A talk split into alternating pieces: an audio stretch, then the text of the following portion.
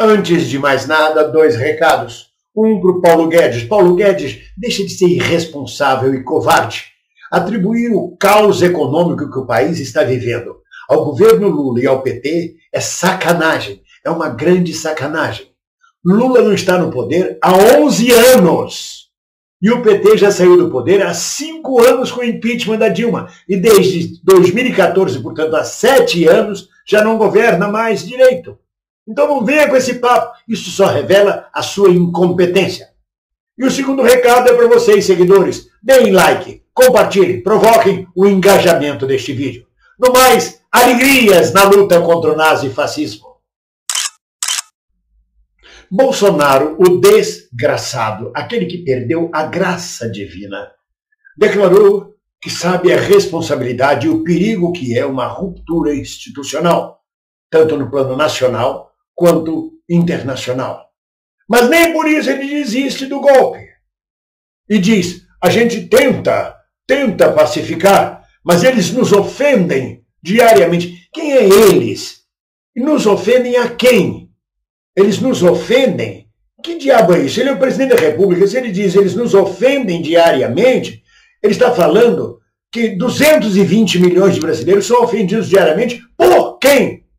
Ou é nos ofendem é o grupelho dele? É claro que ele se refere ao grupelho dele. Eles nos ofendem. E ofender é o quê? Fazer cumprir a lei. Desmonetizar os canais bolsonaristas. Colocar Roberto Jefferson na cadeia mandar busca e apreensão na casa do Otônio de Paula e na casa do, do Sérgio Reis. Isso é ofensa.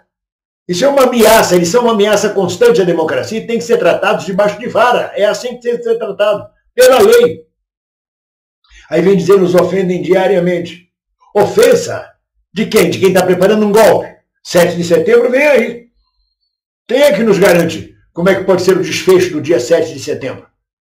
Porque os golpistas bolsonaristas, os youtubers, todos eles, os que não estão na cadeia, tiveram uma reunião Augusto Heleno, com os ministros militares, com os ministros do governo Bolsonaro, preparatória das manifestações de 7 de setembro.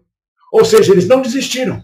Sérgio Reis foi calado de alguma forma, mas a turma que estava com Sérgio Reis programando as manifestações, o fechamento de estradas, os caminhoneiros, que já saíram fora da história, os produtores de soja que já saíram fora da história, mas essa turma não desiste de colocar massa na rua, de provocar agitação, visando exatamente turbulência para que o, o, tal general Augusto Heleno possa invocar o tal artigo 142 da Constituição, que não tem validade neste caso, mas levar o exército comandado pelo general Paulo Sérgio Nogueira, que diz que o exército não se mete em política, a intervir no país militarmente.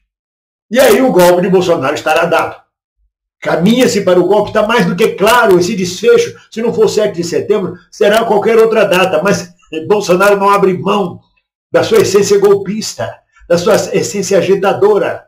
Ele se declara um Calígula medíocre do país tropical, um Nero de brinquedo, um Nero marionético, um Nero que não tem nenhuma capacidade nem dimensão épica ou epopeica, um medíocre, um charlatão que receita remédios que não tem nenhum efeito. Um curandeiro, um curandeiro da política, que não resolve nada, que não trabalha, que só faz agitar.